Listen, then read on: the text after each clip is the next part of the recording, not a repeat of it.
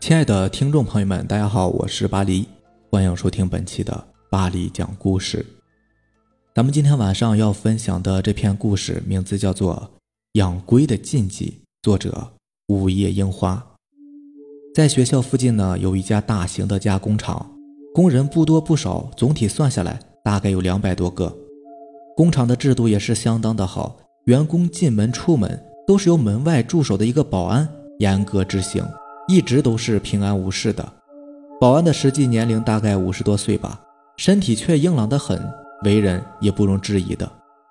厂房的老板呢，有一个儿子，名叫阿坤，是厂房老板在外面跟小老婆生的，对他是疼爱有加，凡是他想要什么东西，就会给他什么东西。而今他已经是二十好几岁的人了，也不外出谋求一番事业，待在家里当了一个典型的啃老族。对邻居们的指指点点，他也是视若无睹。反正他爸有的是钱，也不在乎那些。最近呢，他迷上了养乌龟。听卖龟的人说啊，养龟会有好运气的，而且好运会接二连三。不过，就是乌龟死了的话，要立刻再买一只补上空位。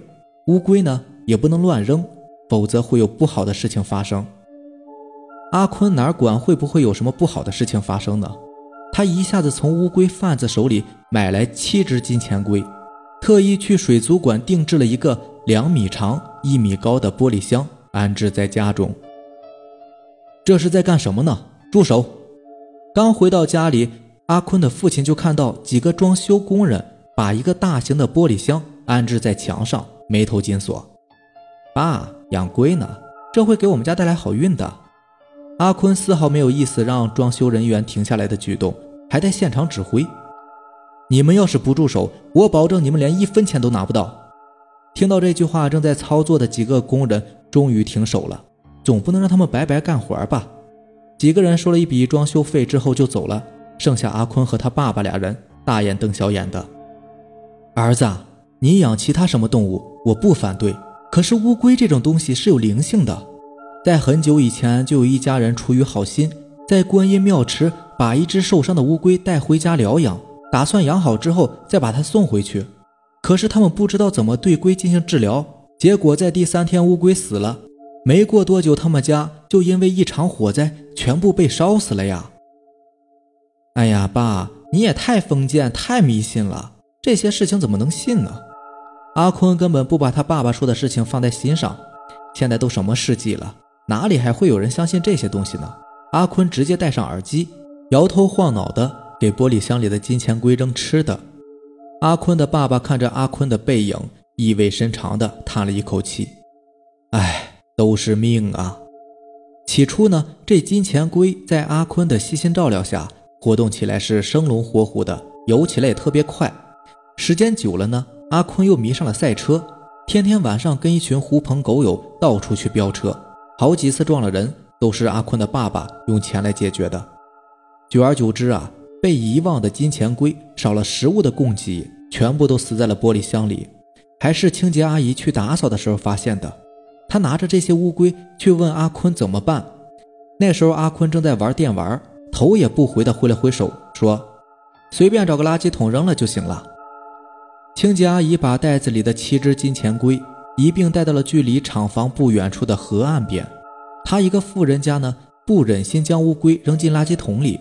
于是便在旁边挖了一个洞，把乌龟给埋了。他也没有想到自己的好心竟然会给工厂带来翻天覆地的变化。这天夜里，正下班的工人们陆陆续续的赶往食堂里面打饭，很快的食堂就坐满了人。大家都在用餐之际，守门的保安大叔突然拿着一把菜刀冲进了食堂里，跟平日里完全是两个模样。平日里他平易近人，而此时的他。竟凶神恶煞地跑到人群中一阵乱砍，顿时食堂内惊叫四起，坐得比较远的都吓傻了，各自逃命。一时间，整个食堂如同是人间地狱一般，死的死，跑的跑。最后，守门大叔发疯般的抄起菜刀，往自己身上挥砍了几刀，最终体力不支，倒地不起了。有人算过，跟守门的保安大叔一共是死了五个人。死状最恐怖的要数一个女的了，她的脖颈都被菜刀砍下，留着那么一点点外皮，还连在一起。后来经过法医的鉴定，她是一位已经怀有三个月身孕的孕妇，所以当天晚上死亡的人数一共是六个人。有几个年纪大的人目睹了杀戮之后都惊魂未定。老板的儿子阿坤当初养的金钱龟，他们就已经跟老板提议过，龟要是活着是好兆头，一旦要是死了，处理不好的话，那么势必会带来厄运的。砍人事件一发生，整个工厂里的工人就跟是惊弓之鸟一般，当天夜里跳槽的就不下百余人，有的是直接连工资都不要了，直接就走人了。谁知道那天要是再次发生命案，受伤的人会不会是自己呢？时运一到，往往都是接二连三的。阿坤因为过度饮酒导致酒精中毒，因抢救无效死亡。阿坤的爸爸还没有接起主管的电话，就知道家里出事了，赶紧连夜从国外搭乘飞机回家。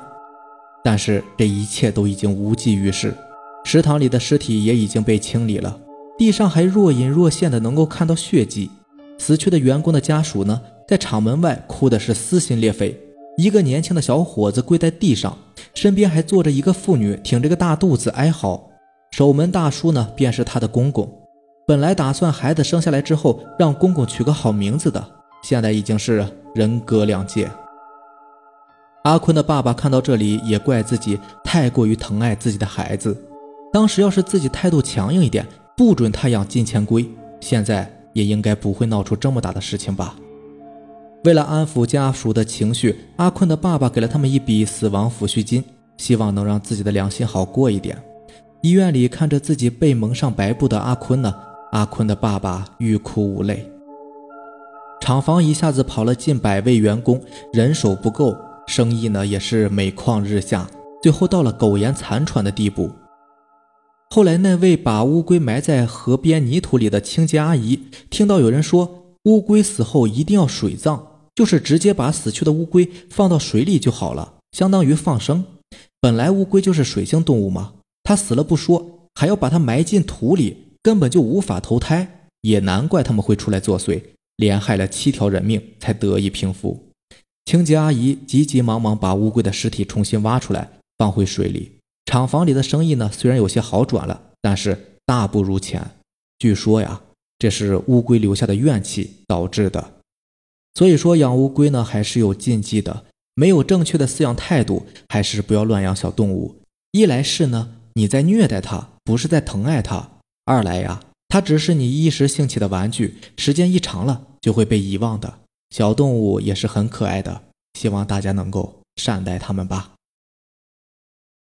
看这个故事的时候，我也想起我之前养的一个乌龟，我应该在节目里边说过吧？之前养过一只小鳄龟。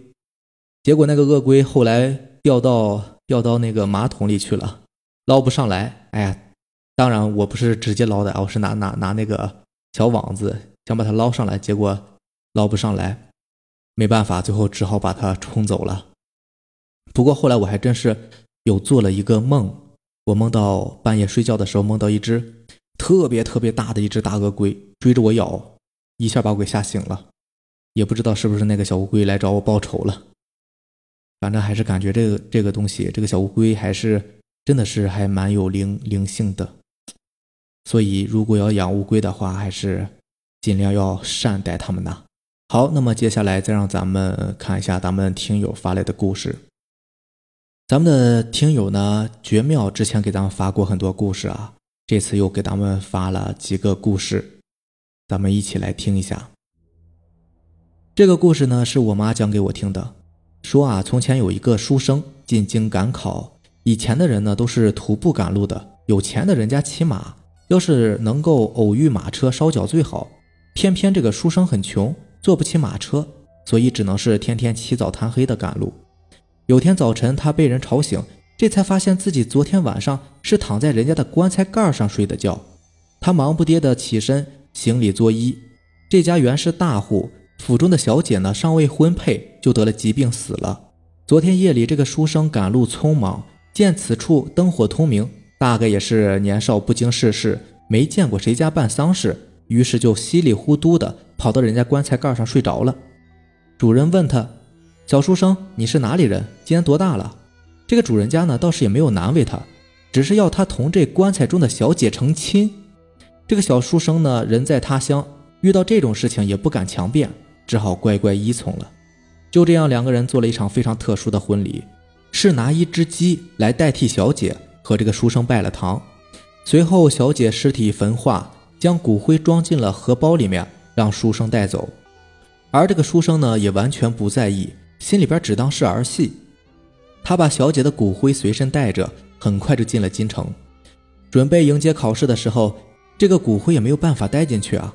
书生想了想，便随即将骨灰荷包抛进了路边的草丛里，心想反正也没有人知道，扔了就扔了吧。在考试完毕以后，小书生走出考场，等待发榜之日。就在他准备回家的路上，遇见了一个端庄秀丽的大家闺秀。小姐见到他后，也不避讳眼神，直接上前拉住他说：“我和你今世有缘。”小书生并未顾及小姐的身份，反正自己也是未成婚，之前那个冥婚呢，全当是儿戏，于是便答应了这个女子。一切就是这么顺利，小书生带着媳妇儿回家了。见了父母双亲，当父母问起媳妇儿的身份的时候，小女子的回答让小书生心生寒意。没错，她正是跟书生拜过天地的那位已经死了的小姐呀。下面这个故事同样是咱们的听友绝妙分享给咱们的。他说讲了这么多的灵异故事呢，有真有假，但是没有一件事是我亲身经历的。我小时候胆子很小。夜里边不敢睡觉，总觉得屋顶上站着一副死人骨架，闭上眼睛总能看见一些稀奇古怪的东西。但是我知道那都是幻觉。奇怪的是，从记事开始吧，大脑里边就会有一些烧的焦糊的婴儿尸体，连我爸给我买的不倒翁也会把我吓哭。大人们都不理解，只以为是我胆子小。我妈之前呢供了一个保家仙儿，但是三天闹病，五天打架。妈身上都浮肿了，村里的老大夫给看了，说是肝腹水，说好了明个一早上要去县里医院做透视，但是晚上却做了一个梦，他梦到了一个外国人，那个外国人对他说：“你信主吧。”因为是做梦嘛，他当然不好奇了。我妈这个人那个时候犟得很呢，不管他认识还是不认识的，谁传给他福音，他都会怼人家。你说那神搁哪儿了？天上能掉馅饼啊？你信啥啊你？你不干活能行吗？巴拉巴拉的道理能说一大堆。自然在梦里，我妈也没有客气，对眼前这位不认识的高鼻梁、卷头发的外国人也丝毫不客气。信主？那主搁哪儿呢？说完，就见那个外国友人微笑着点点头。我妈一个不识字的农村妇女，哪里知道那所谓的主是哪国人呢？第二天梦醒之后，就把这个梦跟我大姐大哥讲了。大哥上初中历史课上学到过，耶稣好像是犹太人。大姐也跟我妈说，我听说啊，信主都是教人做好事的，比方说不骂人、不打架之类的。妈，你就去信信看呗，反正这东西信不好又信不坏。后来我妈找到屯里几个认识的姐妹一起聚会，天天背一些一张叫做主导文的手抄稿。最离奇的是，那时候他四十多岁了，没上过几天学，就这样天天。学一两个字儿，一个月竟然把一部六百多章的圣经给读了下来。没过几年呢，我大姐嫁到了外地，想家的时候呢，就会读我妈给的圣经。再后来，我大哥跟我大姐也都信主了，连我爸也信了。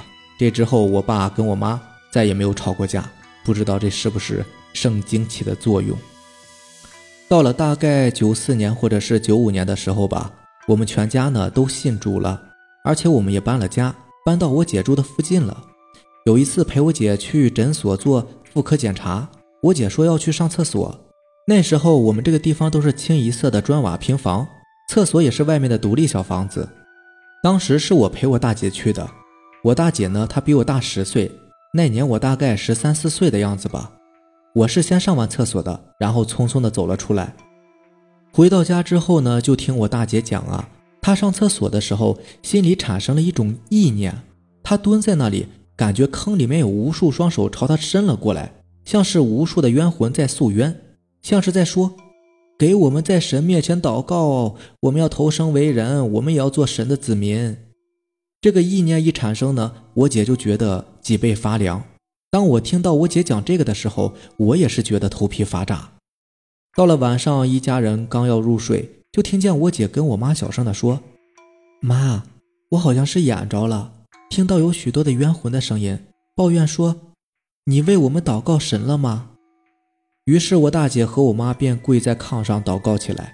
当时，我也和他们一起闭着眼睛祷告完之后，便觉得心里舒畅了许多，如释重负的睡了一夜的安稳觉。